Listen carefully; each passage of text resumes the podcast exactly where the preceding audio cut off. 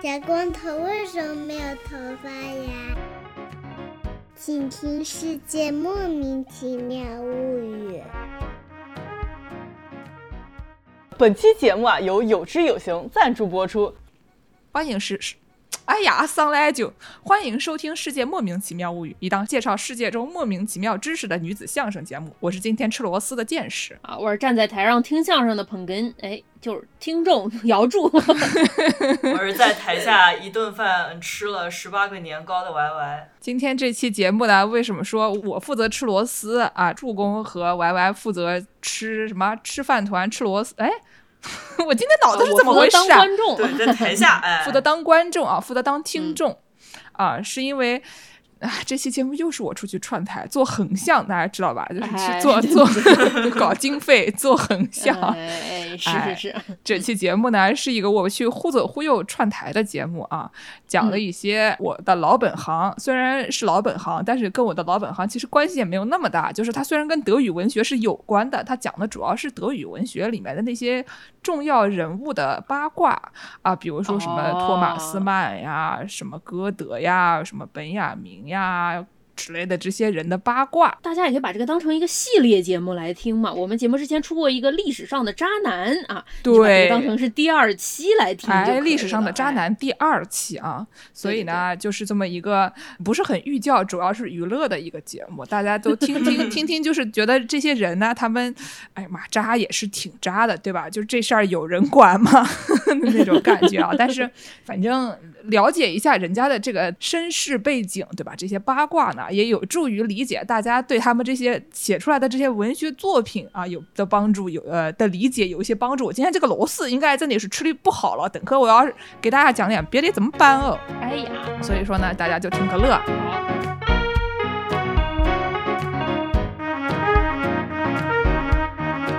各位午后偏见的听众朋友们，大家好啊！今天特别开心，请到了我非常仰慕的小健老师啊，也是我们有台《世界奇妙物语》的主播世界莫名其妙物语，啊，《世界莫名其妙物语》的主播小健老师啊。为什么这么激动呢？因为小健老师一直给我一种神龙见首不见尾的感觉啊！我在豆瓣上关注他多年，期间他换过多少 ID，我自己也搞不清楚了，但每次他都会神奇的复活，然后出现在我的某个时间线上面。然后也可以看到他非常的 毒舌的，但是我非常喜欢的吐槽。说句特别矫情的话，我当他面不太好意思说，但在节目里面就突然有了胆子。我就觉得他身上这种吐槽是带有某种就是我期待中的或者我理想中的一些知识女性，虽然这个词儿可能有点恶心，应该会有的那样一种智慧啊、幽默啊、勇敢啊。睿智啊，诸如此类的东西吧。那今天也特别开心，跟他一起聊一个他的专业的领域的话题啊，就是 德国的那些哲人啊、文学家呀，他们的一些不太为人知的八卦吧，或者丑事儿吧。要不小金老师，你把这个话题展开一下吧。就是我觉得我看了一下你帮我写的提纲，觉得非常羞耻，就这个话题让你来说比较好。大家好，我是 世界莫名其妙物语的主播见识，非常擅长这个好为人师，所以说是见谁都好为人师的见识。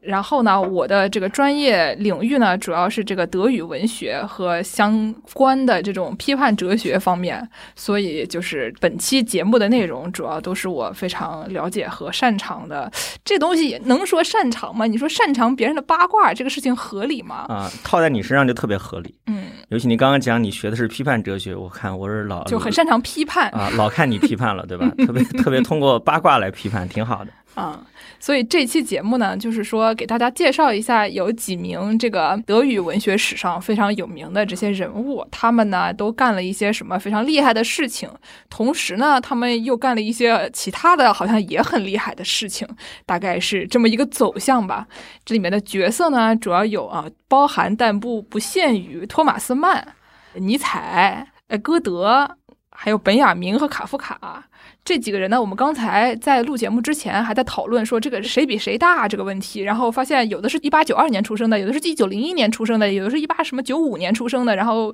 算不清楚了。大概就是这个大部分这些角色呢，都是在这个十九世纪末二十世纪初的这段时间的这一批人吧。哦 我就这么说吧，你刚刚在讲说我们在聊谁比谁大的时候，我正好看到你提纲第二个问题，就是尼采的尺寸大小问题。太小问题，哦，太小问题，对我就觉得我们聊谁比谁大就很奇怪。啊，别别，我们还是正经一点，正经一点。我我我我我这样说吧，就是托马斯曼其实是我特别喜欢的一个作家，就是最早还是初中的时候，那个看什么《挪威的森林》吧，里面讲到那个男主角渡边当时去那个疗养院疗养，他带着托马斯曼的《魔山》，我那会儿还不知道这个东西有什么寓意，我是后来大了一点读那个《魔山》，我才知道原来他跟那个。挪威森林是个互文性的哈，所以就是这么一个我特别喜欢的作家，然后被小健老师一开头就放了一个很劲爆的问题，叫托马斯曼一家的奇葩性癖问题。我们我们先说说魔山吧，不 是不是有点是不是有点违和？这个我觉得也不能算特别违和，因为托马斯曼这个人呢，他是一个大学没读完的富二代啊，对，就是他以前他爸给他安排去这个火灾保险公司上班，然后呢，他爹就很早就死了，但他爹很有钱，然后他就先去读大学，读着读着发现这个读大学也没什么意思，他就开始去写小说。他写小说是怎么写呢？炒作自家八卦。他在这个二十二岁到二十五岁之间写了一个后来得了诺贝尔奖的小说，这个写了一千多页，叫《布登伯洛克家族》。这个故事呢，主要就是讲他自己家的祖上啊，他的这个就是小镇上面的跟他有关系的亲戚啊等等的，就是炒作自家八卦。嗯，所以说他的各种行为吧，他写的各种书吧，其实和他的现实生活中的各种行为都是有联系的。比如说，他写了一本书叫《威尼斯之死》。对，《威尼斯之死》是讲什么的呢？讲的是一个德国老哥，一个作家，他去威尼斯旅游，哎呀，看上了一个帅哥，这个帅哥真帅呀。然后呢，当时威尼斯就爆发了疫情，我们都还都很害怕，对吧？这个疫一爆发疫情了，就容易就被抓。但是呢，这个老哥他他拒绝他回德国，他他就要待在威尼斯，有疫情没关系。为什么呢？因为帅哥真帅啊。然后呢，这个人就最后因为吃了过熟的草莓，得了霍乱就死了。然后这个帅哥在同时，帅哥从头到尾基本上没看他一眼，或者就只看了一眼吧。那这个故事呢，就是真人真事改编的。当时他跟他老婆一起去度假，他跟他老婆一起去度假，结果他一直盯着别的男人看。然后他老婆的这个叔叔就非常的愤慨，说：“你一个已婚男人，你怎么就整天盯着别的小男孩看，然后写这么一个小说？这个小说真的是太不应该写了，这么一个情况。所以这是其中的一个故事。就是小新老师把一个特别美的或者特别经典的一个故事。”讲的非常的 八卦，其实实情是这个小说后来改编成一个经典的片子嘛，威斯康蒂的那个《混乱威尼斯》，对吧？对，这个片子就拍的特别美啊，就是属于那种同性恋题材当中的经典了，对吧？这个电影你看过吗？中学的时候为了装逼看过，但是具体他怎么回事我已经不太记得了，就记得帅哥挺帅的。是，里面选的角色都是挺受到大家好评的。那这个故事之后，就是其实它是涉及一个所谓脚气的话题，是吧？那他们整个家族，就是说按照你刚刚的讲法，其实都是他的笔下的角色的原型和故事的情节，对吧？对，就是说他自己呢，就是据称啊，据称托马斯曼他自己也是个同性恋。这个事情呢，就是不能百分之百的确定，因为他是跟一个女的结婚了，他之前没有对。就是任何妇女产生过任何兴趣，但是他突然有一天就看见一个女的，就是他也是他现实生活中认识的女的，然后他就跟她求婚。这女的叫卡提亚，然后一开始就你谁啊？一开始就不是很答应，后来就是在他的一直追求底下，最后就松口了，然后他们俩就结婚了。他们呢结婚了以后，就是他们家可能有六个娃，六个娃里面有。至少三名也是同性恋，或者是大家认为他们是同性恋。比如说他的大女儿 Erica 说，认为他这个好像他找了一个年纪比他大很多的对象。这种行为被日本人叫做“卡莱三”，这个字写作“枯叶”的“枯”。嗯，怎么说？形容枯槁快要过世的这种年纪很大的人，就是恋老癖嘛。对对，恋老癖。然后，然后这个人比他大好多好多，跟他爹差不多年纪。然后大家都认为说，这人可能他对这个男的也没有什么太大的兴趣，他主要还是喜欢女的。但是这些都是八卦，嗯，这个八卦呢，我的来源是这个科尔姆托宾的这一个爱尔兰作家，就是他也是同性恋，他特别喜欢发掘别人是不是同性恋，嗯，然后呢，这个人他比较著名的一个小说是改编成电影的那个布鲁克林，对，可能前十年内刚刚上映过的。然后他认为说，托马斯曼的家族遗传遗传有三个大项目，就是刚才我们说的这个脚鸡是一方面，还有这个卡莱森这个 gerontophilia 这个喜欢老头啊。也是一方面，还有一个是擅长自杀。杀？这这为什么是他们家族的传统项目？他说是传统项目，因为说那他们家族为什么还能一直繁盛下去？对，就是因为他们可能家族很大，所以呢，就是哪怕有几个人这个英年早逝，还是还是能够勉勉力维持下去。对对对，然后呢，就说他的两个儿子。一个叫 Klaus，一个叫 Michael，他们俩是也是英年早逝了，因为自杀了。然后他有两个姐姐，也有类似的情况，就是反正前面第一个自然段，托宾写的这个八卦，写了一整个自然段，讲他们家族的三个倾向：自杀、同性恋、恋老。啊，这么劲爆的吗？才一个自然段就有那么多东西，这是第一个自然段，第二啊个自然段说的什么呢？下面就是乱伦这个小问题了。所以前面三个还不是最劲爆的，还有乱伦。啊，对，就是上来他先说这个托马斯曼的老婆和他的双胞胎兄弟，他老婆叫卡铁啊，然后他的双胞胎兄弟叫 Klaus，说他们俩的关系十分令人怀疑。嗯，然后托马斯曼呢，不仅就不阻止，他还津津有味的把这二人的这个关系写成了一个小说。然后卡提亚他爹又很生气，就他叔叔也很生气，他爹也很生气，整个人已经快不好了，已经脑补出来无数的 小片段。对对对对对，然后他爹就很气，然后一度试图阻挠这个东西的发表。反正我没有找到中文版，但他的英语吧叫做《Blood of the Balzons》，然后就是说他们俩这个有血缘关系，同时又好像哦有一点什么呢，这么一个就看热闹的这么一个小说。然后我觉得他看他老婆热闹，是因为他自己可能也挺热闹。这个自然段不是说就是下面就是乱伦的这个小问题了吗？对，这个乱伦的小问题呢，还有是他对他儿子好像 也不太好，我们是不是要考虑讲点能播的？我们讲个节本吧。就是就是说，哎呀，我儿子长得好帅啊，穿着游泳裤，晒得黑黑的，然后不穿衣服躺在床床上读书等等，就是那种有点像是呃《威尼斯之死》里面那种对于帅哥的描述，就写的很、嗯。很唯美，他也没有什么真的黄暴的东西，就是说，就大家一看就觉得呜，但是呢，实但这种情感的倾向，你是可以感觉到这样一种，对，就是啊说他不光是就是爹爹对儿子那种就是非常怎么说呢，充满慈爱的眼神，他还有一种欣赏这种美男子的眼神。这个是他在一九二零年的时候在日记里面写的内容。然后现在大家就是看见了以后，因为就是喜欢看别人的日记嘛，这个这种八卦倾向谁没有呢？看到了以后就。我就想说，他儿子要是也看见了，是什么心情啊？这个就看我爹这么形容我自己啊。对，所以他儿子后来活了多久？这 Klaus，我知道他是个同性恋，然后他好像自杀挺早的，所以应该没有活特别久。嗯，这个能不能看到日记不好说。对我我正在琢磨这个问题，琢磨这个可能性。看到之后，大家三观已经碎了吧？应该是碎了。当时那个九十年代的时候，有一个传记就想写托马斯曼的，然后这个传记出版了以后，《洛杉矶时报》出了一个这个书评，然后这个书评里面呢也着重描写了他和他儿子的关系。嗯，这个书评它的标题叫《Man to Man》。太损了。特别特别损，因为他们俩都姓曼。对然后呢，就这个又是英语的那个 man 的那个那个字，所以就，哎呀，真的好损啊！我好想看这个书啊是啊。，我就觉得这种标题特别对你的胃口，一看就是你会喜欢那种标题。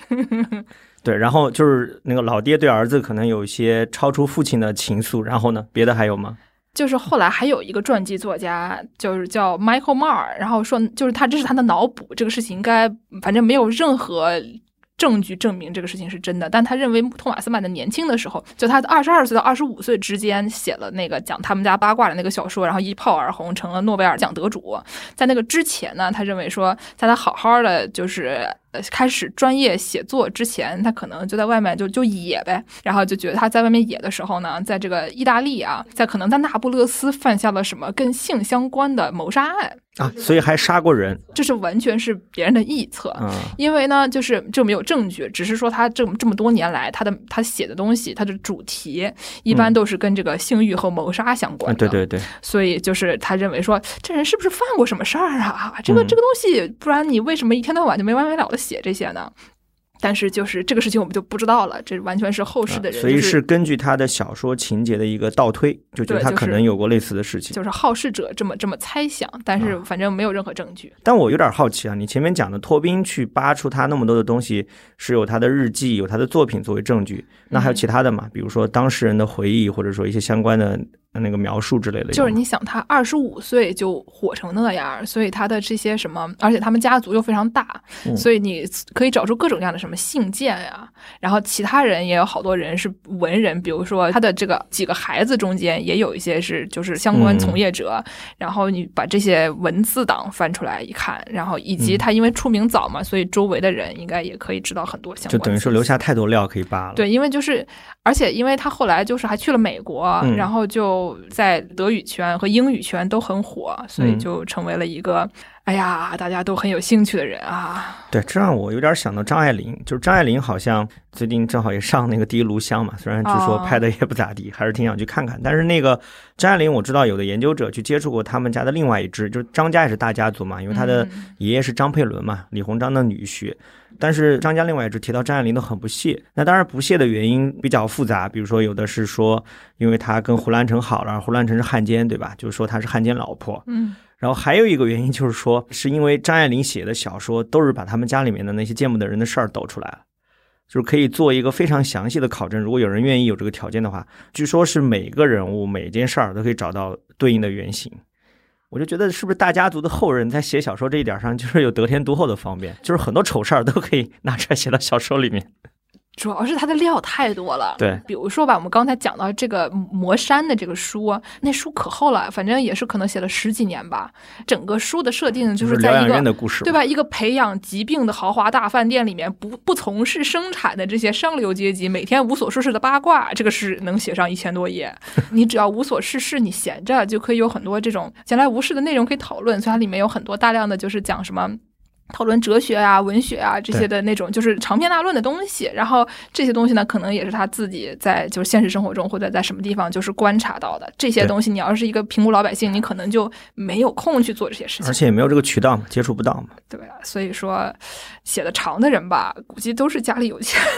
开玩笑的。有钱有闲，接触的社会面广，而且还得记性好，笔头勤快，对吧？对，就是因为他当时如果他爹不是那么有钱，然后在他大学没读完的时候就开始每个月都给他一笔让他完全不用从事任何其他生产的这个钱的话，他没有办法这样就是专业写作的。嗯，我觉得《挪威的森林》那个其实里面有一段我特别喜欢嘛，就是那个女主角不是叫直子嘛，对，然后直子当时你你读过吧？这个书你肯定读过，对对对，那个直子不是说有出现了精神疾病在那边嗯疗养嘛，男主角就坐火车去看他，嗯，而且男主角我觉得村上还挺浪漫的，给他设定的这个背景是德语文学爱好者，一直在学啊德语。对然后带着那个托马斯曼的书就上了那个疗养院，就是那段我特别喜欢，就是我到现在还时不时会翻出来重看一遍，就是会觉得，就是说的俗一点，会通过他获得一种内心的宁静吧，就是看一看觉得挺舒服的。但我后来看魔山，我发现哇，魔山不就是一个大型疗养院的故事吗？对，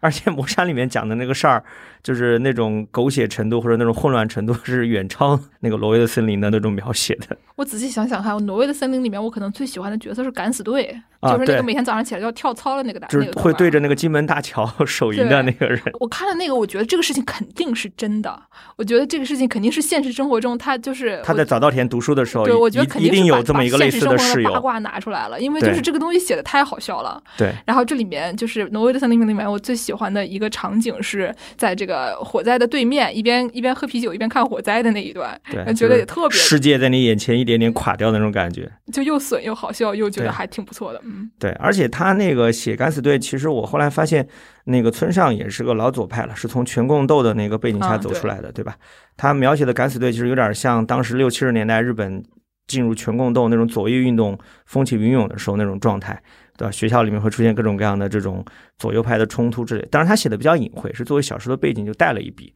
这个是等到你后面慢慢慢慢了解到那个时代的氛围之后，你去推测或者去推敲出来的哈。当然这一块跟我们今天聊的内容就比较远了，就是一带而过吧。我觉得也没有那么远，毕竟我们小时候可能这个书还是作为这种性启蒙的这种书籍就当中有若干页是翻的特别旧的，呃图书馆里面你借出来一定有若干页翻得特别旧。这个地方可能又要被剪掉了哈。Stop the podcast。Stop the podcast！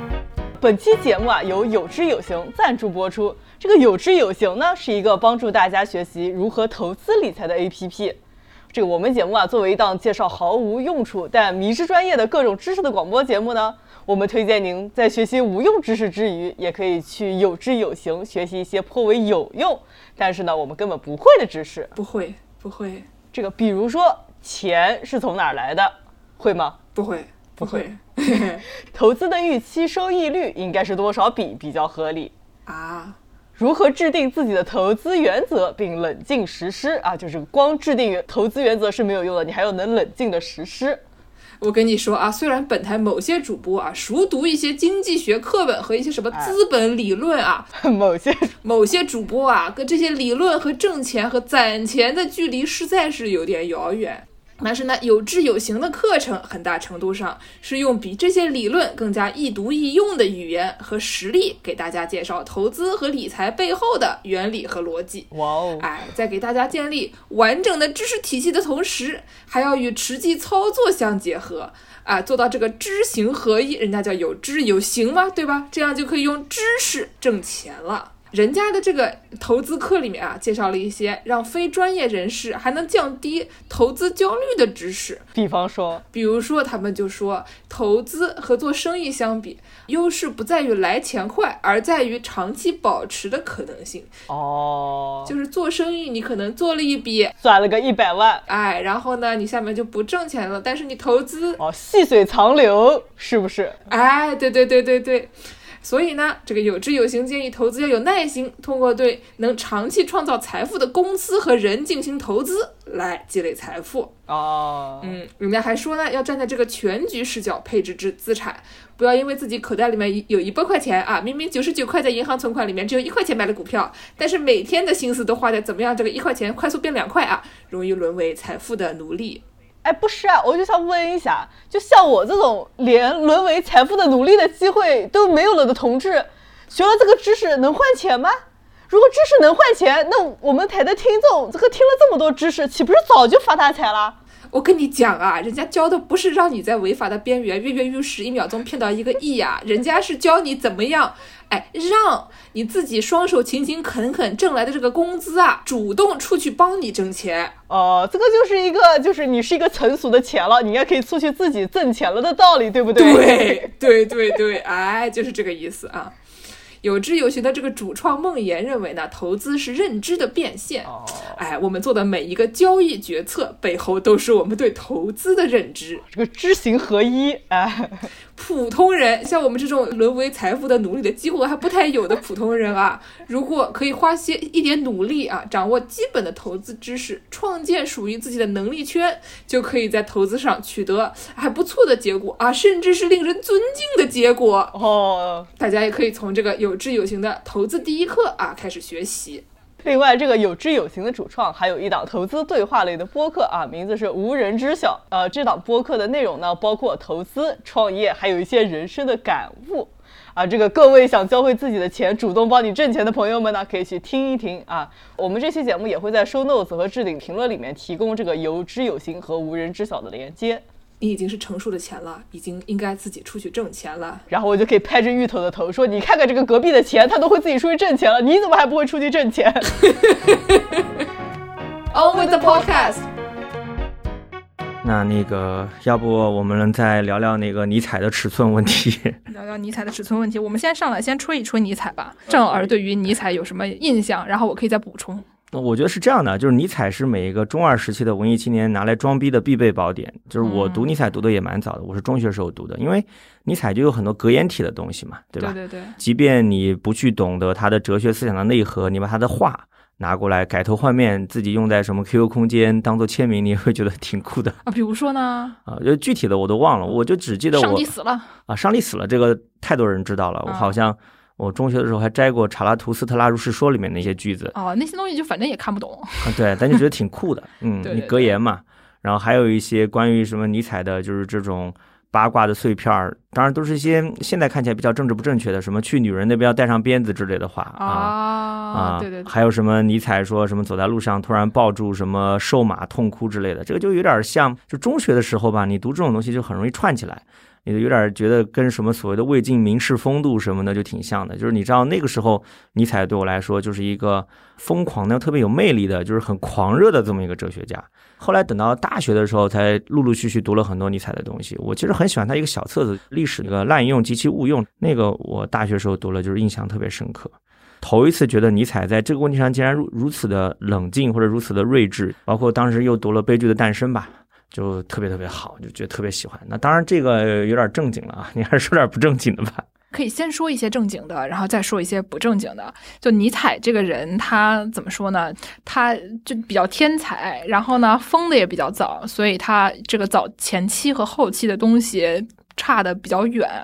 他是一八四四年出生的，一八八九年疯的，所以他四十五岁就疯了。当时就是疯了的意思，就是说他到时候精神已经不稳定了，就他已经没有办法，就是写出那种完整的让人能看得懂的句子了。而且他特别擅长一边走路一边写字，嗯，就所以就是后世那些研究尼采的人，尤其是那些在德国靠手稿研究尼采的人，特别痛苦，因为什么都看不懂。嗯，就是一方面是你不知道他在说什么，一方面你不知道他写的是什么，那些字就都跟鬼画符一样的。那不是可以养活很多学者吗？挺好的。那些学者都活得很惨啊！你想想，就是他二十岁上的大学，这也不是很早。然后二十一岁的时候熟读叔本华，他那个时候非常喜欢叔本华，他后来也很受叔本华的影响。好像叔本华在德国的哲学家里面粉丝特别多，大家都很喜欢他。好像因为他可能是那种怎么说，也不能叫悲观主义吧，可能还在那个年代就是这种悲观主义的态度是比较有领先的这种作用的，就是很特立独行，很酷，对吧？大家一看就觉得，就是大哎家都看了这个，觉得这个观点跟大家都不一样，觉得非常厉害，然后就都受了一点他的影响。然后呢，二十二岁他就去当兵了，当了可能一年，然后就因为发生了车祸就回老家了。这个所谓的车祸，就是你想一下，那个时候的车祸还是马车的车祸，感觉有点像可能零零年左右的时候拍过一个《源氏物语》，然后那个《源氏物语》里面的那些呃场景就看见特别 B 级片，因为里面有一个场景是那个什么鬼上身了以后，马车撞到了人，然后这种场所有的场景就看见马车车祸，感觉是一个非常离奇的事情，因为他们开的很慢啊。这都能撞上，对吧？对对，就感觉说演的有点狠，但是的的确是有这样的事情的。然后呢，他童年在莱比锡认识了瓦格纳和瓦格纳的老婆，瓦格纳的老婆叫科西玛。你想，刚才那才二十三岁，人家二十四岁就当上教授了。嗯，那个时候他没有博士论文，也没有 Habilitationsschrift，就是一般德国人或者就德语区的，他们会把这个博士论文写完以后，还要再写第二本书。写完第二本书了以后，你才能去找个教职。嗯，然后第二本书相当于是评教职的那个专注。对，然后嗯本雅明因为他的题目跟海德格尔撞了，所以他只好换题目，就非常惨太。惨了。嗯，然后呢，这个他可能到二十六岁的时候把这个博士论文写完了，所以就你想象一下，一个二十四岁在这个巴塞尔大学当上这个古典语文学就 philology 的那个教授的人，应该是非常厉害的，因为他他这些方面的确很厉害，他不是那种就是混来的教职，或者可能也有点混来的吧，但是还是很厉害的。然后呢，他这个二十六岁写完博士论文了以后，又去当兵了。这次是当了一个参加那个普鲁士战争，这次当了一个医务兵，也不知道为什么这么一个人能去当医务兵，我觉得很离谱。真是太讽刺了。对，然后呢，他当医务兵的时候呢，就发生了一些让人觉得，哎呀，这人呐的的的一些事情啊。因为后来这个尼采研究家瓦特考夫曼这个人呢，他的很多的内容，大家有的时候会说他也不知道是不是。百分之百是真的，因为他写了很多跟尼采的这个生平相关的书吧，然后他有些翻译啊什么的东西，反正很有名。然后呢，他就认为这个尼采去参军的这一年得上了白喉，白喉得上了嗯痢疾，嗯，而且呢，还因为跟李云迪一样，老经常出入一些不该出入的场合，我就在患上了梅毒，等着你提这个梗对吧？就这种事情还是少做为妙，对吧？啊，反正就得了梅毒嘛。得了梅毒，然后呢，后来他又过了一年，就回到了巴塞尔，然后。一八七二年的时候，发表了这个《悲剧的诞生》这个书。《悲剧的诞生》主要就是，反正讲，因为他好像是博士论文写的，跟这种古典语文学嘛，就是主要是就是抠字眼儿的，就大概这种说起来非常比较嗯就是土对。刘耀刘晓峰老师在国内频频提起的一个啊，学语语文学，然后呢，啊还有跟这些什么，就是跟呃古希腊悲剧等等这些东西的研究有关。然后他就是最开始写的东西，最开始写的东西跟这个古希腊悲剧什么的是很有关系的。后来在他那些什么后期的文章里面，经常会出现什么酒神精神，什呃，日神精神日，神精神等嗯等等的这些内容。然后接下来几年呢，他就整天就跟李斯特一家和瓦格纳一家就搞在一起。然后再过了一段时间呢，就写了这个，可能是一八八三年到以后几年，写了一堆什么查拉图斯特拉如是说这些书。然后呢，又跟沙勒美什么的那些人搞在一起，什么沙勒美、里尔克、弗洛伊德，大家都对沙勒美很有兴趣。然后他写了《权力意志》，写完《权力意志》以后，好像就不太行了。可能到一八八七年的时候，健康状况就不太行了，然后八九年就精神就不太好了，所以就是他的发表期间是很短的。我们见到他那些写的很疯的书，有的可能就是后期一点的，或者就是写的特别像是那种寓言体的这些 东，西。格言体的东西，对，就是因为他在很短的时间创造了很多的东西，然后这些东西呢，就是有的，比如说像《权力的意志》是后期他那个纳粹妹妹给他出版的，所以有些内容就是也不知道是他本人这么疯，还是他妹妹更疯，嗯所以就是哎呀不好说。对我也看到研究者讲说，是因为梅毒侵入他的大脑之后，导致他已经出现精神错乱，是吧？这种我就不知道了，因为就是你对于一个一百多年前的人的这个肉体疾病和他的精神状况的这种研究，你没有办法，这这嗯这些这没有些八办法获得卦其实真的都是确八卦，确凿的证据，对你也不能去解剖它什么的。嗯，对，所以 我们聊了一圈儿，还是要回到那个问题：你为什么会会来关注到尼采的尺寸问题？就是因为尼采跟瓦格纳关系很好，尼采一开始主要是靠瓦格纳一手捧红了。嗯，但是呢，他们后来就闹掰了，所以就是瓦格纳跟尼采为什么闹掰的这个，简而言之，正直一点讲的话，说他们的这个思想审美方面有不同。可能那个时候嘛，就是大家都受了一些叔本华的影响等等的。但是呢，尼采认为瓦格纳是一种消极的虚无主义，认为他是那种就比较颓废的艺术家，因为他还是信的传统的基督教思想。然后呢，他的这个作品呢，说反正是尼采认为他表现出了他是一种就是没有革命性，就是比较像保皇党那样子的。然后说就是这种颓废艺术家，然后尼采对这种东西就不是就很不满，就这个是冠冕堂皇的一种说法。但是呢，这个不太冠冕堂皇的一种说法呢，其中的一种是说他看上了瓦格纳的老婆，你刚刚跟我一直在讲说他跟瓦格纳一家关系很好的时候，在想这个故事应该会发生。这个肯定会发生，对吧？这个他老婆科西玛是李斯特的私生女，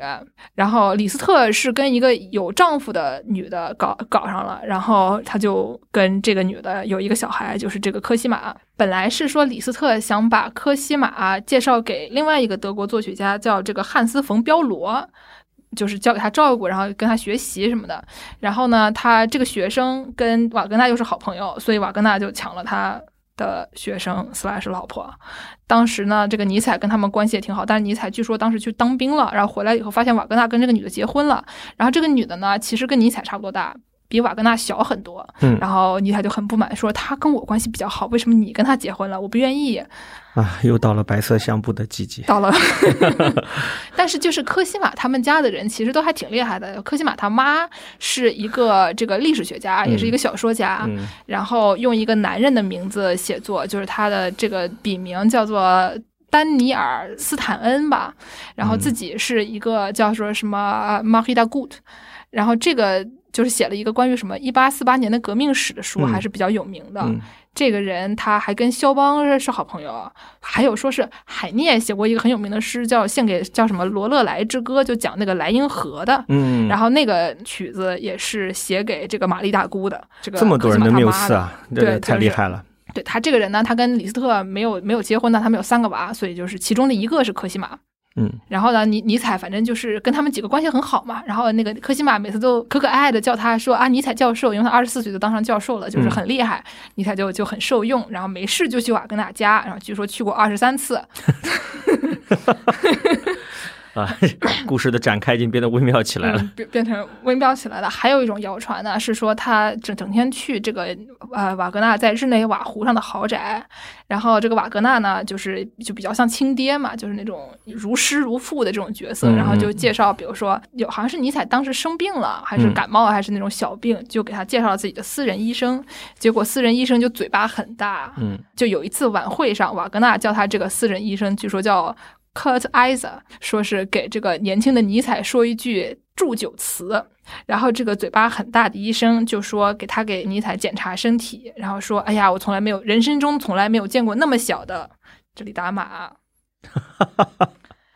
这也太羞辱人了，公开处刑啊！这简对，直就我想说，就是如果尼采在豆瓣那个社会性死亡的小组发帖的话，一定会被置顶加精吧？我觉得这会成为就是这个小组永恒的黑料了。对就可能进入那个火化区或者默哀区。对，被私人医生当众发表祝酒词提到这一茬儿。对，就是，然后后来他们俩就的确就就闹掰了。然后后来那个尼采写了一个书，叫做《瓦格纳事件在发瓦格纳》。然后这个词就是怎么说呢？这个 fall 这个词就是 f a l l 这个词，一方面在德语里面是事件的意思，在英语里面是就是倒台的那个那个意思嘛，所以就感觉也不知道有没有这个双关在里面。反正那时候还有还写了一本尼采反对瓦格纳，就是更加的明显了，所以他整整整写了两本书讨伐瓦格纳。嗯，就哎呀，就因为这么一个私人一生的祝酒词，就是因为这个，所以就是这个故事吧，虽然它非常无聊，为什么要在这种地方讨论一个人的这种就隐私问题？但它养活了 养活了很多学者，就成为了一个产业。然后后来就是、啊原来德国的尼采研究是这么回事儿。对，就是也不是啦，就是呃，比如说这这种文章基本上都是，比如说记者啊发一个很短的文章讲这个内容，或者是嗯你如果喜欢翻脚注的话，就会发现一些正经的学者他们喜欢在脚注里面注一些见不得人的内容啊嗯，这些不是不是很懂你们尼采学家，呃，我不是尼采学家，就是也也有有尼采学家，他们整天都研究那些东西，我也不是很清楚。反正就是有很多人，就是比如说找出很多的理由介绍为什么他们俩闹掰，还有的人找出很多理由说尼采其实是基佬，还有说什么有的人说就就全都是这些八卦吧。嗯，就等于说。呃我们表面上看上去，中国人看上去冠冕冠冕堂皇的德国思想史研究，你去翻脚注，全是这种东西 就是大家真的很喜欢，就谁不喜欢看这些呢？啊。确实，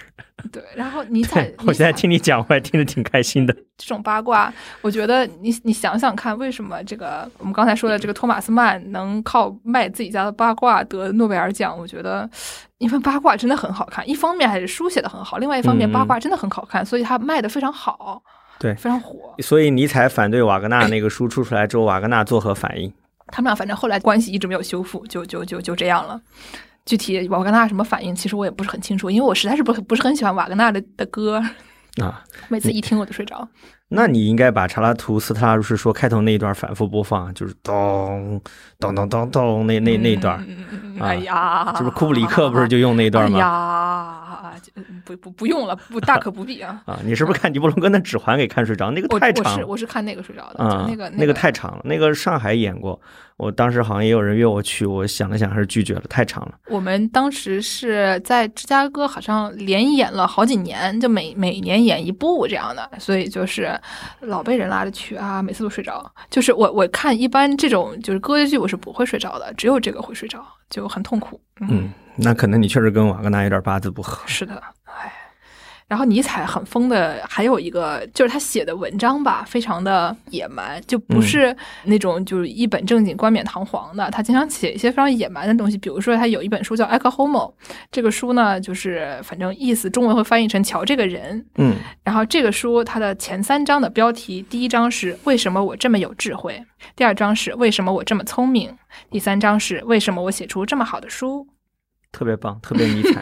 老中二了。我觉得我中学时代对尼采留下的印象确实就是就是个老就是中二。很疯，对，对，但是实际上他这些虽然很疯吧，他他在这个思想史上还是非常重要的一个人，因为就是呃，首先他批判这个基督教精神，就是说基督教精神呢，他的说法也比较野蛮，他的意思就是说基督教是一种默认。就是次一等的人的。嗯为了安慰自己发明的一个东西，就是说，他认为这个并不是说他要支持哪一方，反对哪一方，他嗯就是说，在这个社会上面，比如说有一些身体比较强壮、长得比较美观，或者说他们怎么样，反正更加有有优势的一些人，然后这些人呢，就老欺负那些比较有在各个方面比较有劣势的人，然后这些被欺负的人呢，他们没有办法反抗，就比如说变成了奴隶啊等等，他们没有办法反抗，发明了基督教这种弱者就发明了的哲学。对他们就发明了基督教，认为就这个东西吧，反正虽然你天天打我，但是我道德高尚呀，嗯就拿这个东西来麻痹自己，然后最后就是各种各样的情况底下都说，但是我的高道德高尚呀，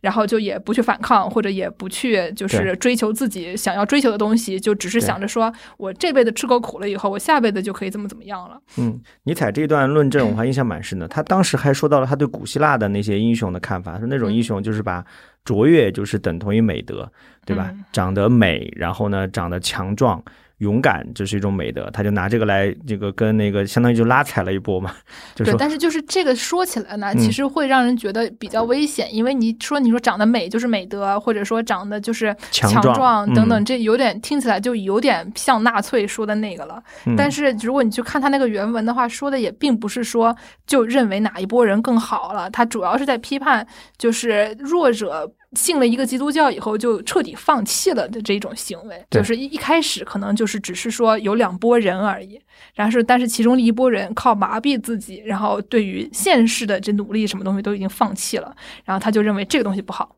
然后呢，这个尼采这这些反正批判基督教的，还有对这种什么日神精神和酒神精神的这种这种批判，就是说他说认为日神精神呢，主要是讲讲说这个世界上的那种什么叫道德规范呀、美德呀等等那些就是非常好的东西，嗯这些东西是好起来，嗯理性是没有问题的。但是呢，这些东西你整天信这些东西以后，他忽视了人在其他方面的一些怎么说混沌的，或者说你肉体上的那种对肉体上的欢欢愉的追求等等嗯这些东西，这些东西也很重要。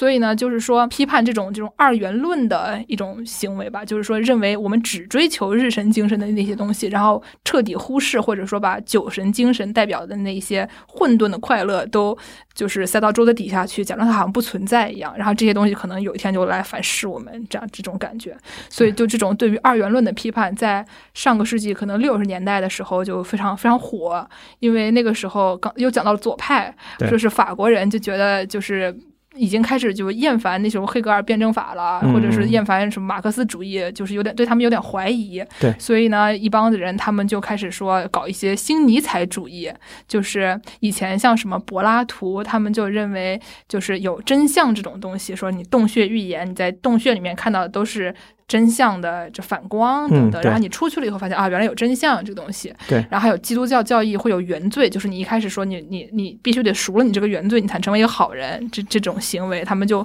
破除了这种二元论的想法，然后就怀疑这些东西。然后，呃，像比如说那个时候说康德的所谓的 categorical imperative，就是绝对命令，就是说你就有点像己所不欲，勿施于人。就是康德的道德观，就是说我要做一个什么事情，我必须得依据说我想做的这个事情，它可以成为一个普遍的法则。嗯比如说我想打你，但是呢，我想想看，我要打你的话，如果所有人都出来打你。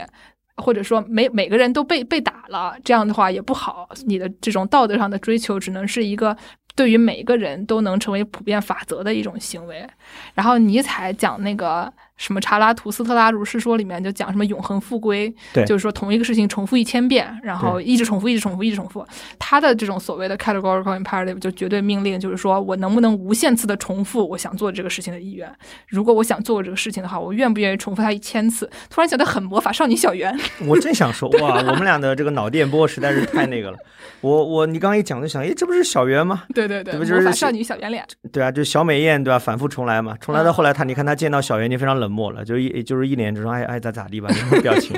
你有没有觉得刚刚开开始看那个动画就这个感觉？对对对对，哎，反正就是说，跟他的这种追求是非常的，就是此时此刻的，就是说，我想做这个事情，我就拼了命的想做这个事情，并且我不想着说我后世怎么样，或者我在精神上追求一个什么、呃其他的东西，反正就是必须得是在现当在当下的。然后就是这种一方面是对二元论的批判，另外一方面是对于这种当下的这种，比如说快乐或者是这种美的追求，反正在当时都非常重要，影响了好多什么德勒兹啊、呃福柯啊那些人，都是法国那批左派哲学家嘛。对，但说到这儿，我要岔开来讲个话题了。你刚刚讲到说那个尼采有个纳粹妹妹，嗯然后整理出版他的著作，有没有可能后来我们大家讲的那种关于尼采是所谓的纳粹的精神之父或者纳粹思想的起源，跟他妹妹的影响或者说鼓吹有很大的关系？就是有很大的关系。但是就是说他自己写的文章吧，挺容易被误读的，因为嗯他写东西我们大家都看着他非常野，嗯，嗯就是因为他又出名又早，二十四岁就当上教授了以后，就跟比如说 Judith Butler 刚出来的时候写的书相比，就他受到的攻击要少很多，我觉得。嗯所以说他写东西也比较的不羁，然后呢就比较容易被人误读。其实他可能并不一定是这个意思，所以一方面是他自己写东西比较野，另外一方面就是。纳粹真的很喜欢啊，嗯，这个东西拿来好好用啊，纳粹看不懂啊，对吧？然后他 他妹妹就又觉得这个东西，他妹妹也不一定看得懂，嗯。然后他妹妹的纳粹老公一看这个，哎呀，这个好，然后他们就拿去做一些啊，嗯拿来用用作文宣上的这样一个东西呃，对啊，但是反正就是互相，大家互相误读这个事情，我觉得也是没有办法的。你也不能保证说尼采的研究者就一定知道他在说什么。你想他写的那嗯些格言体的东西，都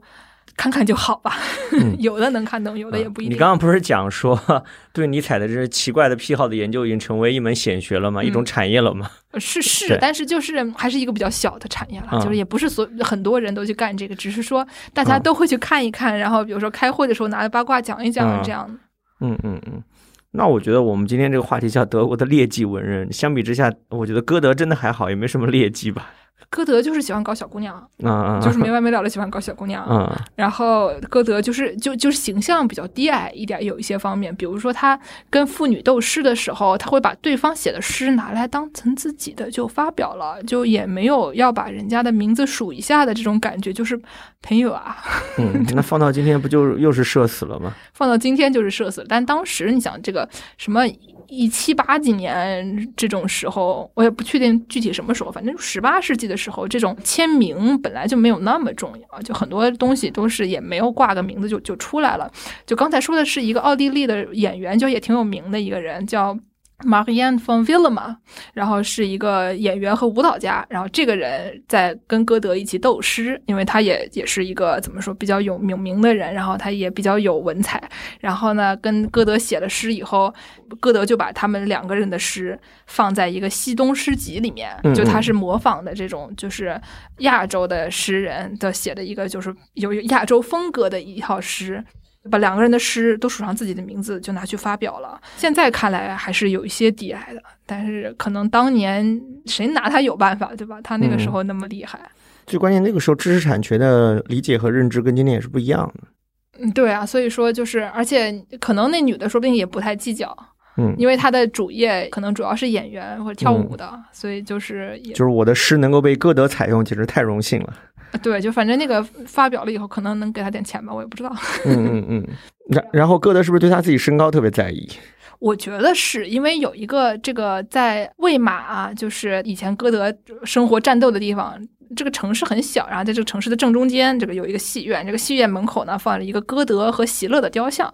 然后席勒呢，就是一个怎么说年轻的帅哥，跟歌德相比，因为他比嗯歌德年轻不少，然后呢个子非常高，然后长得很帅，而且他英年早逝，所以给大家的这个心目中留下的形象都是一个年轻又帅气的这么一个大高个的这样的形象。然后呢，歌德活到了八十几岁，然后八十几岁还在写一些就是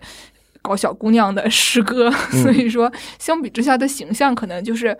低矮一些，因为大家最后印象的就是年纪比较大了，然后呢，身高也没有那么高。但是因为他可能死的晚吧，就是席勒死了，他也不能管了，所以他们叫做的这个雕像啊，两个人看起来年龄差的也不是很多，而且。个子也一样。嗯，就是他们俩差二十公分哎，朋友，差二十公分哎，你给他雕的一样合理吗？果然还是一个比拼谁长寿的游戏啊！对，我觉得就是长寿的人真的是太占便宜了。就是郭德纲那句话嘛，你熬到最后把人都熬死了，你就是大师，对吧？嗯，歌德死在席勒后头就可以为所欲为。对，但是歌德还是有很多这个很好的作品的，就只是说我们现在讲起来嘛，就是因为大家可能对歌德还比较了解吧，我觉得，我猜测啊，这您觉得呢？我觉得是这样啊，就是我突然想到一个问题啊，就是我们一开头竟然没有介绍我们今天的主题，我们今天要聊的是德奥或者说德国的劣迹文人，对不对？嗯但其实我觉得，好像歌德这样一种作为，在当时是不是其实还蛮普遍的？不管是但是我觉得上面那些其实也挺普遍的呀，就这些行为，就是说，啊，我觉得只可能对对自己的儿子下手，但是他没有对自己的儿子下，他只是在在日记记里面歪歪了了一下，这以上其实也没有什么特别大逆不道，或者在当时可能大家认为没有什么特别大逆不道的嗯换句话说，在当时你出入那个青楼，对，或者说搞搞小姑娘，或者说把别人的作品拿来放在自己名下，嗯，好像都还觉得 OK，没什么。对啊，我我猜测啊，我觉得那时候可能就这些方面，大家就是道德的谱系不太一样吧。真是高情商的说法呢。嗯，但是现在嘛，因为就是妇女首先要要求自己的权利了，然后呢，还有这些就是著作权方面的也比较重视了，还有就是这种比如说什么青楼啊这些东西，大家就管得更严了吧。所以说，反正就不像当年对于这些白人男性对他们的管制没有那么松了。是，所以那歌德还有其他的哪些比较好玩的段子，你能说说吗？歌德还有什么好的段子？嗯歌德其他就是不是什么他自己做了什么什么坏事儿了，就是比如说有一个有一幅特别有名的画，叫做歌德在意大利坎帕尼亚的一个画，就好像是这种浪漫主义时期的一个著名的作品，在现在好像存在法兰克福的一个博物馆里面。这个画呢就很大，然后当时是他去罗马旅游的时候，因为就那个年代大家都很喜欢去，德国的人都喜欢去意大利，就说是有点像寻根一样的，因为德国人认为、胡乱的以为他们的这个文化的根基可能来自于什么意大利啊，或者就是希腊那些，啊就是那些希腊、罗马。对对对，嗯就是那那种地方，他们觉得我们的这个文化源远流长，其实。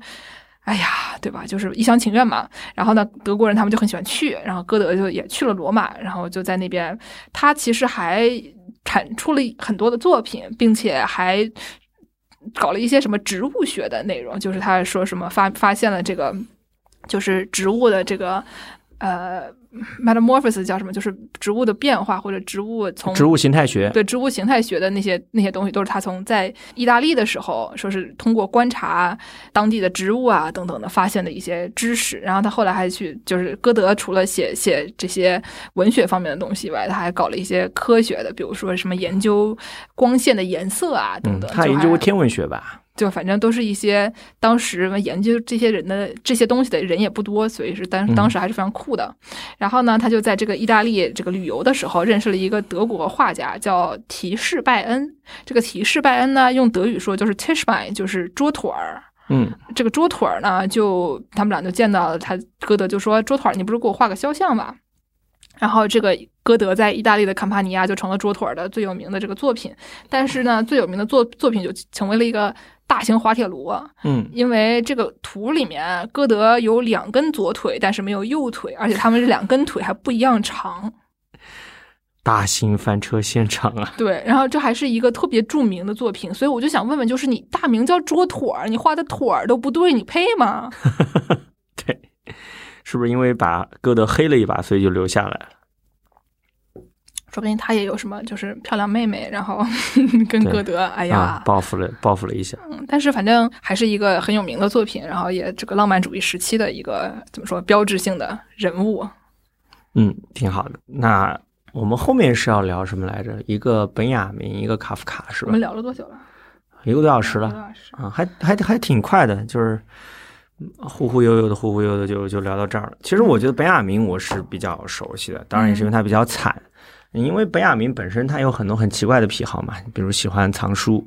然后喜欢写那种极其男人的字特别小的手稿，喜欢小玩意儿，喜欢玩弄一些精致的小物件。然后喜欢把别人的话引用过来放在自己文章里面。他不是有一个平生的志愿是说要写一本书全是别人的引文嘛？摘抄本儿，啊，摘抄本儿，我就觉得哎这种趣味还挺对我胃口的，就是挺可爱的，就是那种文人气很重。但是反过来你会觉得这个人神神叨叨的，白雅明，我觉得啊他就是这些事情都没什么问题，他主要就是命不好，主要有两点。第一点，他就是家里虽然很有钱，但是家道中落了，对就不能像托马斯曼一样一直就是瞎搞。对，然后还有一点就是碰上了二战，也非常倒霉。嗯然后你说一个他又是个犹太犹太人在嗯在德国碰上了二战，就是就是后老鬼的一种一种情况，就非常倒霉。而且最关键的是，他其实当时本来可以不用死的，他是自己把自己给吓得自杀的，对，因为他当时边境关闭了，他以为出不去了，没想到他死后第二天就开放了，这也太讽刺了。那但是当时好像是因为他他自杀了以后，边境的工作人员感到很感到很焦虑，于是把其他人都放了。如果他没有自杀的话，其实这个边境不一定放，啊、所以有点牺牲自己成全他人的感觉。对但是、这也太，悲剧了。我觉得还是就是那个呃，这这是谁写的来？汉娜阿伦特写的那个前言写的非常的非常的抓马，嗯就是显得就这个人的尤其的悲剧，而且把什么都怪到星座上。我觉得朋友就怪到星座上，是不是也是有点对吧？我我我觉得我们这聊的有点有点有点内部梗了，你可以跟我们的听众讲讲到底怎么回事儿。是这样，就是我记得是那个本雅明的有一部那个作品的编选是汉娜阿伦特写的前单言，行道，对单行道对对。然后他在里面专门把这个事儿讲了一下他，就主要讲了一下，就是介绍了本雅明的生生平，嗯然后呢，讲述他是一个悲剧角色，然后说他的把他的这些悲剧主要归归在他出生在什么土星的光环下，对就是有一种可能苏三大妈看多了，所以就是对这些星盘都非常熟悉的感觉。嗯，他那篇前言还收在他一个文集里面，他文集就叫在土星的光环下。嗯，他说本雅明由由于星座的影响，这个人比较忧郁，然后就是思维行动比较缓慢、迟缓，诸如此类的吧，是挺神神叨叨的。就是就但是他写的非常的，你第一眼看到觉得就就就愿意信，因为他就非挺有怎么说呢，就讲的好像看似很有道理的样子，而且把这个人描写成一个非常就是明确的这种悲剧角色，就是。把一个人的一个人的人生，如果你把它写成一个很短的文章的话，可能还是要强调里面这些悲剧的内容，让人才让人觉得非常感动。但是就是本雅明还是跟其他人一样，都是人嘛，所以人呢就嗯还会做一些，就是还有会写很多其他的文章啊，做一些很多奇怪的事情啊，比如说什么录广播节目啊，像我们现在这样。对，白雅明当时那个录的那个广播节目真的蛮有趣的，我觉得在那个时代，就是他就是个新媒体那个博主，对对对对对对他对他对新媒体特别感兴趣。白雅明，比如说他那个时候写的，他有篇文章专门写写这个米老鼠，就是就一篇文章就叫 Mickey Mouse。然后呢，还就是就讲说米奇米奇老鼠这个角色怎么怎么怎么怎么样的，然后还特别喜欢这个电影。那个时候电影也是一个新媒体嘛，就是对于电影的这个分析，之前都没有什么人研究这玩意儿。然后本雅明先上来说：“哎，这个我来，这个我喜欢。”他就是在当时的话是一个就是在新媒体方面的先锋人物。他又做广播，做而且做广播这个东西也是很早的，因为以前可能是军用的等等，就是嗯在在他进入这个寻常百姓家以后，很快本雅明就进去掺了一脚，然后说我也来录一个，因为他有一个朋友当时在这个法兰克福广播电台就是做播音员儿，然后呢就给他介绍了一个工作啊，中学同学吧，嗯就是你想象一下，你家道中落到这种程度，你要靠中学同学给你介绍一个播音员的工作去做菊萍姐姐，就是开后门儿。对，就开后门让他出去，就是哎呀还得上班，就挺苦的。嗯，但问题是，他这个人的爱好吧，又特别的那个高雅，特别花钱，特别。花钱，因为他小时候家里有钱，所以嗯就是养成了这种习惯，以后后面就改不掉了。嗯，我记得他喜欢收藏真本书，喜欢收藏比较优雅的什么信纸、钢笔那些小玩意儿，喜欢收藏那个手稿、名人手稿之类的东西，这个都挺花钱的。这这这些东西你摆到今天来看，也是很奢侈的爱好。他那么家道中落的这个贫困的一个背景，他还喜欢玩这种东西，就把自己搞得很惨。而且就是你要不要跟那个海德格尔撞题也可以，对吧？就是你找到个工作也可以。他就是先这个跟海德格尔撞题，然后呢就是写不出这个毕业论文，就是我们刚才说那个怎么说，就第二本书用来找教职的，所以他找不到嗯教职，然后他老婆就只好出去上班，白天做记者，晚上搞翻译，是不是很苦？你说那个时候的这个妇女同志又得带孩子，又得搞翻译，又得又得做记者，然后呢？Meanwhile，这本雅明出去跟别的女的搞上了，是，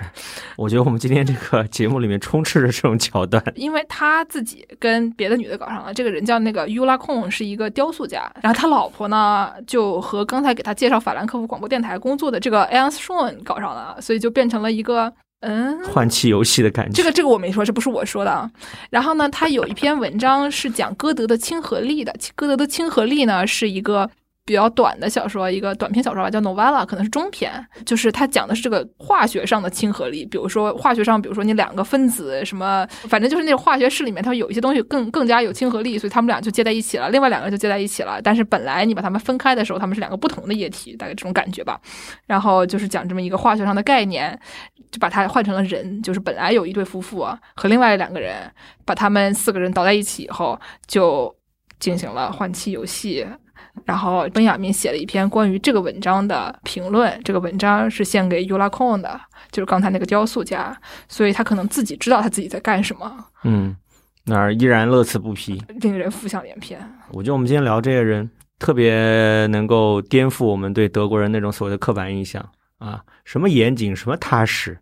不都是人嘛，对吧？就就对，而且玩的还挺野的。大家就想着说，可能本雅明好像很很倒霉、很惨，然后好像是那种很有文人气质的这么一个人。然后你想象一下，他老婆白天干一份工作，晚上干一份工作，他自己在广播电台打工，给讲给小朋友讲一些什么米老鼠，米老鼠可能不是在那广播里面讲的，讲一些什么四川的戏院发大火了呀这种莫名其妙的内容。然后还跟广播电，然后他广播电台的那个朋友，其实跟他老婆有一腿，就是你想象一下，就会觉得是一个就是非常充满狗血，但是又很常人的生活的一种感觉，就非常、嗯、主要是国内出的各种关于本雅明的书，都特别爱用他的一张肖像，就是特别愁眉苦脸，然后用手扶着额头，对对对对对对，啊、呃，把他塑造成这种非常忧郁的知识分子、忧郁的哲学家的形象。嗯但是就是你看他写一些呃，比如说讲那个一九零零年前后的柏林童年里面，嗯、柏林童年那个书我我特别喜欢，是有很多很幽默的地方的。嗯、就是比如说看到一个花瓶，想说哎呀我想钻进去啊，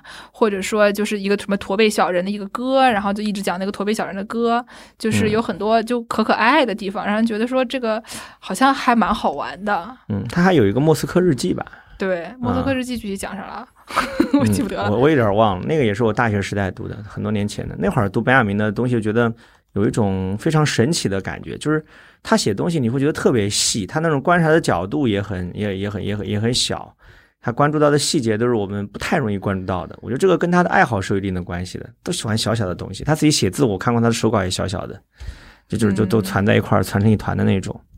说到喜欢小的东西，好像卡夫卡也很喜欢小的东西。我觉得我们俩说的不是一个意思。哦，对，还有那个你刚刚讲到那个本雅明的学位问题，我记得他的博士论文一开始是遇到很很很多困难。那个博士论文一开始叫《德意志悲剧的起源》，现在改苦剧，现在现在改成叫悲苦剧的起源了。因为那个悲剧一般叫什么？就是英语叫 tragedy 嘛，嗯，就是这个词在反正就是这个各各个语言里面都差不多嘛。然后那个就是悲苦剧，就是它的那个写的是一种不同的类型的，好像是十七八世纪就是在德语圈里面的一种一种特殊的东西。这东西呢，就是结构不像跟悲剧是不一样的。这玩意儿叫 tower spiel，然后。然后 tower 就是说一个这种悲悲苦的样子，然后 spiel 就是一个就一个 play，就是 tragedy 叫应该好像叫什么 tragic play 之类的，会有有的时候会这么翻译。所以是因为是两种不同的形式，所以就会专门把它挑出来讲说它不是悲剧，是悲苦剧。嗯，但是反正具体是个什么东西呢？就是一个现在已经不流行了的东西。然后他讲就是说这个悲苦剧是一个非常怎么说有就是碎片化的，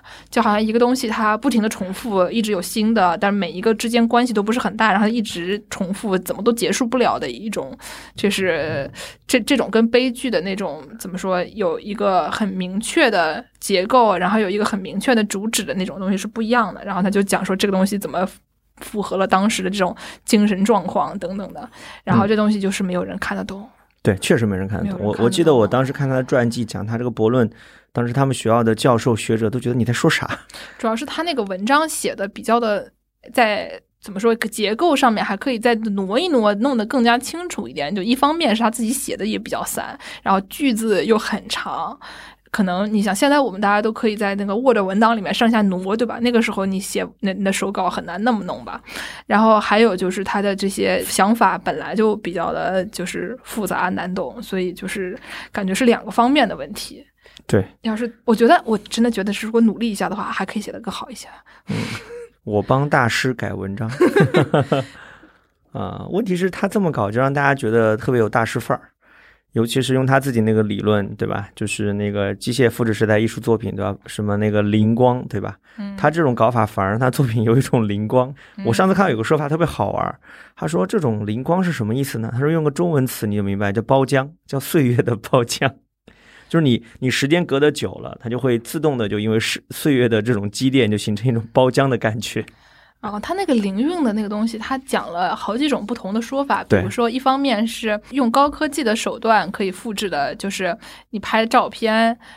就他那个时候的高科技，就是拍一个照片，照照片那个四个角就是会黑一点，或者他那个一个人物的角色旁边会有一个圈，就是拍拍的有点糊，因为好像曝曝光时间太长了等等的。然后说这个东西呢，也是一种灵光。然后还有就是那种独一无二的艺术作品，它自己带有一种什么包浆这种东西。他就举了一个例子，说有一个中国画家，他盯着自己的画一直看，一直看，然后就这个就被这个画吸进去了。就是说他这是说是那种观赏老一辈的艺术作品的这种，就是传统的艺术作品的最佳的方式，就是这种凝神专注，然后一直要被它吸进去。所以你想象一下，这个画可能就是代表了灵光的这么一个画吧。然后这个画它其实可能是复制的，所以这个灵光它可能也是复制的。怎么说呢？就是说这个画它。我就有就没有事干，就翻史料，发现这个画是本来这个中国画家是吴道子，嗯，就吴道玄唐朝的。然后呢，这个有一个故事，就传说说他这个画了一个画，然后呢拉了一个帘子。拉好了以后，再再拉开就已经画好了，然后就非常快，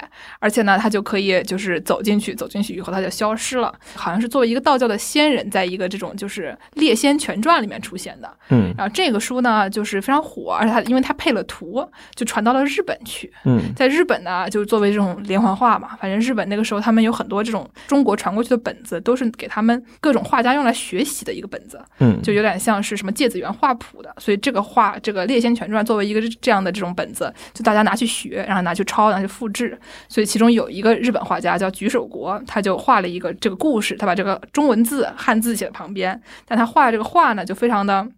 非常 elaborate，非常的精美，就不像原来中国的那个画，就是一个人在一个幕布前就没有了，就这么一个。然后呢，那个。日本人画的呢，就是又有这个皇上在左边，又有这个画家在右边，后面还有一幅画，就是画中画的感觉。这个画中画里面还有一个小门，就是里面呢有一个有一个院子，院子有条小路，小路通到一个门。对，这就说的跟就是本雅明自己在《柏林童年》里面说的这个版本，他他写过两个版本，可能有三个版本吧，但是其中的一个版本就是写的很详细，就是完全是同一幅画了。嗯，然后这幅画呢，他当时是在呃日本。讨论就是在日本，反正复制了很多，就是比较有名吧，可能。然后呢，有一个研究这个日本美术史的一个英国人去把它翻出来了，然后放到了自己的这个讲日本美术史的书里面。然后这个书呢，可能就又被什么他的好基友们看见了，就是会英语的好基友们，因为他自己不会。然后呢，他的好基友们，比如说这个布洛赫，就也写了这个故事，所以这个故事可能就在他们的基友圈里面就传出传开了。传开了以后，他就听说了这个，他就以为他可能见。过，所以它这个故事它的来源其实是一个怎么说浮世绘，然后这个浮世绘呢，它是机械复制的，所以你说它的灵光是它的包浆是哪儿来的，对吧？这是一个让人很困惑的一个东西。对。啊，小金老师说了那么多，我跟大家简单复述一下，就是本雅明有一个名作叫《机械复制时代的艺术作品》，他就讲说为什么手工创作的艺术是如此的独特，如此的那个跟机械复制的东西不同呢？因为它上面有灵光。可是刚刚小金老师说，经过他对史料的考证，本雅明让他产生这种。这种学术灵感那个作品，恰恰就是机械复制出来的，是一个经过一个很复杂的过程，然后传到了本雅明那儿，是一个日本的浮世绘，然后是对中国的一个作品的一个复刻，对吧？对。啊，太惨了。对，我觉得你这么一讲，我觉得贝亚明的整个的学术人生真的是太惨了。但是这个其实很有意思，因为你如果把他，因为他是一个早期搞这个多媒体、就新媒体的人嘛，嗯，然后呢，你如果现在就跟他讲说，你这个东西其实是机械复制的，他如果你现在再跟他说，我们现在还有各种新的新新媒体，对吧？你说人就真的可以走进走进画里，或者说用什么有什么 VR 技术，这哥们不要太开心啊！你想象一下，如果他有 VR、什么 AR、什么电脑游戏这个东西摆他面前，那他就写出什么东西来啊？对。其实他这个灵韵不应该用来捍卫那些旧的艺术，应该用来捍卫新的艺术。他他没有用它来捍卫旧的艺术，他是一方面说这个老的东西有灵韵，另外一方面他又批判了这个灵韵，因为他认为说这个可能比如说呃法西斯会拿这个东西来伪装他们的什么大炮啊这些东西，认为你战争是美的，所以就是通过创造这个距离，让人就是。大家去相信这种战争美学这样东西，所以他自己是也是对这个概念的态度是很模糊的。对，所以说你主要是后人用他的概念比较多的，用来就是那个强调或者说捍卫那种所谓的手工的这种东西或者传统的艺术这一块儿。是感觉其实意思也不大，对吧？你要是你问他，他也不一定就觉得那些东西就是好的。对，对，是。哎呀，这也是传播当中难以避免的误用哈。但我觉得本雅明还有一块挺值得聊的，就是你刚刚。讲到的就是他在德国的学术界生涯，其实他之所以那么惨，就是跟他在学界一直 非常不得志是挺有关系的。嗯，就是真的比较倒霉。各各方面的倒霉。一方面是你自己写的这个东西吧，就是如果能写得更加清晰一点的话，说不定大家就看懂了，因为其实是意思上还是一个比较很很有趣的一个文章，还是很重要的一个文章。但是就是它表面上过于晦涩了，所以就是大家都看不懂，然后大家都不想不想就是表现出他看不懂，他们就说他不好，对对吧？就变成这样了。跟我们今天是完全反过来，今天我们都看不懂，但我们都疯狂的夸他好。对，我们有吗？啊、我我有段时间我记得本雅明在汉语学界简直是显学，大啊大家都在去捧他。我我看到还有几个汉语写作者会刻意模仿本雅明的文风，比如有一个我记得叫靳文东吧，好像是在首首都师范大学是中文系的，他会发表一些本雅明式的散文，确实是每个字你都看得懂，但连在一起不知道在说什么，就那种那个梦呓式的文风。不知道写出来怎么样。如果写出来好的话，我也这么写。而且那个他不是还有一个拱廊街吗？对吧？那拱廊街好像到现在那个中文的全译本都还没搞出来，说已经搞了很多年了。好像这个东西在德国出版是不是也是个很漫长的学术工程？我知道他在美国是什么时候或者谁出的，但是我我我知道它的音译是非常漫长的，也也是。对，但是在之前的我就不太了解了，因为就是他出英语版的时候，还跟我进入这个行业还有点就是距离还比较近，在更早的德国德语的版本出来的时候就比较早了，我就不知道了。但是反正你这些东西把它搜出来，把它。放到一起去弄，就的确就是很复杂嘛。现在有一些，比如说可能七八十年代去世的作家，他们的作品这种后期的手稿还在就是慢慢的搞，因为有的时候，比如说会跟他们的后人撕大逼，呃，扯大戏，因为他们有的时候不让你去，或者说他给你看了，但是你你。就很多那种小的这种，比如说一个 archive 一个文档案室，它比如说你只能手抄，或者你只能拿电脑去打字，你不能拍照等等的，有各种各样的问题，所以在这方面就是收集这些资料本身就要花很久，有的时候你还要看他写的到底是什么字，比如说这个字看不懂的话等等，所以就搞起来，哎呀，吃力不讨好。确实。对，那我们聊聊卡夫卡吧。我们我们还要聊吗？这感觉也一个半小时了。啊，已经一个半小时了。嗯，嗯，你看你们看你们一般多久？我也可以在说完，我可以结束的时候就说一个比较就可爱一些的。嗯，一个半小时我觉得差不多够了。那如果那个卡夫卡你这边觉得不聊也可以，你可以结尾的时候说一个比较有趣的段子，我们说掉也可以。那行吧，那我最后最后说一个，就是跟以上其他人相比，就是卡夫卡是，呃，卡夫卡也是有有一些这种让人觉得说你这人怎么这样的一些行为，但相比之下就更加的就朴素一些，因为他只是一个不太会说话的人。虽然这个行为吧，我觉得大家都觉得卡夫卡很会写故事，所以就是你如果他说他这个人不会说话很奇怪，但他其实真的不是很会说话。就这人呢，他呃一开始跟人订婚，订了一个月又解除了婚约，过了一段时间又订婚了，过了一段时间又退婚了，然后对方就被他弄得很烦。但是呢，他就在情书里面还说：“你永远不会从我这里得到任何不掺杂不掺杂杂质的幸福，但是你可以要很多不掺杂任何杂质的痛苦。”然后在里面还说一些什么，就是他给他这个，嗯。这个未婚妻没有成功的未婚妻写的求婚书里面说：“你想一想，就是他那个呃未婚妻叫菲利斯，说菲利斯，婚姻会给我们带来怎样的变化？每个人将会失去什么？每个人又会赢得什么？我会失去我大多数时候都很可怕的孤独，赢得你，我爱你超过所有人。但是你呢？你会失去你至今为止几乎完全满意的生活，你会失去柏林，让你快乐的办公室，女朋友们，你的娱乐，失去嫁给一个健康有趣的好男人，生下漂生下漂亮健康孩子们的前景。你只要想一想，就会觉得很渴望的那些东西就都没有了。用这些不可低估的损失换来的是一个生病、孱弱、孤僻、沉默、悲伤、僵硬、几乎绝望的人。这种情书，请问一下，这个郑师傅，您您听到这样的情书，您是什么感受我说实话，我是被打动了，啊？我被打动了。就是我不知道大家能不能跟我共情啊？就是我之前看那种日系的动漫，我就特别喜欢这种很阴郁的、很脆弱的，但在这种时候又会特别真诚的那种男主的一种告白。当然，如果站在女主的角度，你会拒绝，或者会感到很害怕，或者会觉得这个人有点 creepy。但你站在一个男的一个旁观者的角度，你会觉得有一种近乎绝望的真诚吧？我感觉有点自我感动吧。我觉得这个可能是我们的视角不同了，但我觉得你听卡夫卡这样讲，会觉得有点儿还还挺难过的吧？就觉得这么不断的把自己的各种阴暗面掏出来给你看。那当然，他最后可能会期待说，我把这么多悲惨的东西都给你看了，我都这么的对你真诚了，你可不可以喜欢我？可能有这种心理在里面，但我觉得还是有点被打动。我感觉写这种东西就比较像撒娇，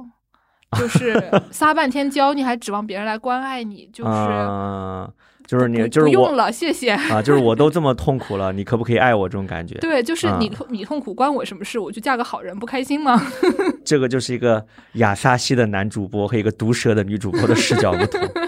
啊。但我但我我听到卡夫卡这样讲，会觉得有点有点有点难过，有点被触动到，因为他确实就是很惨啊。他不是得了肺结核吗？然后一直都在那个系统里面。但是我之前看到过一个史料，挺好玩的，说其实卡夫卡这个人工作能力蛮强的，对嗯，挺受他的领导和同事喜欢的，会觉得是一个挺靠谱的人。他当时就是他是主要是做那种保险方面的内容嘛。嗯然后呢，我前段时间听一个讲座，就是讲说卡夫卡当时处理这些保险的内容，就是说，比如说有一个矿它塌方了，然后这人就过去拍的那些照片，这个矿的照片，还有呢写的时候，当时就比如说对于这个矿难的这个报告等等的这些东西就非常细节，然后写的非常有条理。然后就是他们把这些东西找出来以后，说就比如说这个矿难和他现实生活中写跟他这个比如作品里面写的一些内容有什么关系等等的。但是我就一直就盯着那个照片，想说照片拍挺好啊，对，就是感觉是一个光看这个矿矿难本身，呃的和和他就是暴露出来的安全问题等等这些东西，看他的报告就会觉得很有意思的，已经足够有意思了，这么这么一个一个报告，觉得主要是我们对卡夫卡的作品留下的印象就是什么城堡啊、什么变形记啊、什么审判啊、什么在流放地，会觉得特别这个人特别阴郁，甚至说你会觉得有点扭曲的那种感觉。他眼睛里面看到的世界都是那种冷冰冰的那种科层制的这种机构对你的压迫，对你个性的泯灭，你会觉得哇，这个人怎么回事儿？说你看他在生活当中过得还挺好的，就是工作挺靠谱的，办事能力挺强的，同事。呃，领导都挺喜欢的，而且下班又早，对，就是钱钱多事少离家近，就是哪里也不好了，还有个什么法学学位吧，感觉就是总体来讲还是不错的。嗯，有有吗？有吧？呃，就是我我是觉得，就是当你了解他的真实生活，你在看他作品会有一种非常奇妙的感觉，就是一种你不能说是反差萌，我就只能说是一种违和感吧。啊、就是当然你刚刚读的那一段，我会觉得还是挺挺符合卡夫卡作品传递给我的感觉的。你说是，虽然你你会觉得是在撒娇了，但是我会觉得有一种就绝望，就是那种近乎赤裸裸的告白那种感觉，还是还是还是挺打动我的。我觉得跟卡夫卡的作品里面某些精神气质还挺像的。这整个求婚术呢，就是我我对他最大的批判是他主要是写他自己，对对，主要是在谈他自己，他没有就是因为所谓爱，我觉得你是要准备好接受一个人，你是要懂得站在他人的角度，站在对方的角度。我我觉得，如果你多写点你怎么喜欢别人呢，我觉得这也就算了。如果你嗯从头到尾就写他写的是你自己呢，这个求婚书总体来讲还是可以打回去重写的。嗯，但是他的那个报报表，我觉得写的还是不错的。大家大家有兴趣可以去读一下报表。对就是他那个情书，其实也算是一个非常著名的一个文献了吧？时我当时啊跟肖老师很多人都在讲，对我，当时跟这个肖一之老师说，这个要想想来搞一篇这种讲八卦的。呃，这个这么节目，然后他跟我说，我问他说，这个你手头上有什么货啊？他跟我说，我只知道卡夫卡情书写的很差，所以最后这一条呢是肖老师贡献的，我让我们啊感谢他。我觉得他可能学了这个以后，肖老师写的情书应该比这好很多吧。太黑了，我我这一段一定要保留，到时候我会我会 Q 他的。那我们今天就先聊到这儿吧。好，好，谢谢大家。我以后会时不时的请小金老师过来跟我聊聊别的。我觉得我们今天还有很多还还可以继续往下聊的。好的好，谢谢大家。再见。奇怪奇怪真奇怪，汽车就比火车快，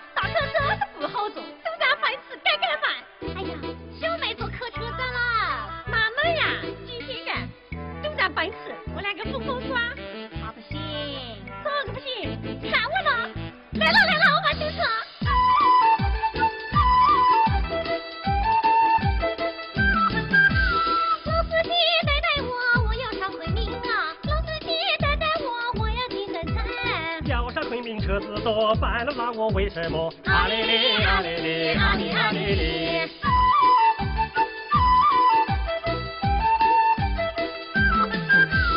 老司机听我说，我会唱山歌啊！老司机听我说，小妹纸皮薄啊！管你嘴皮不不薄，我的老婆等着我。啊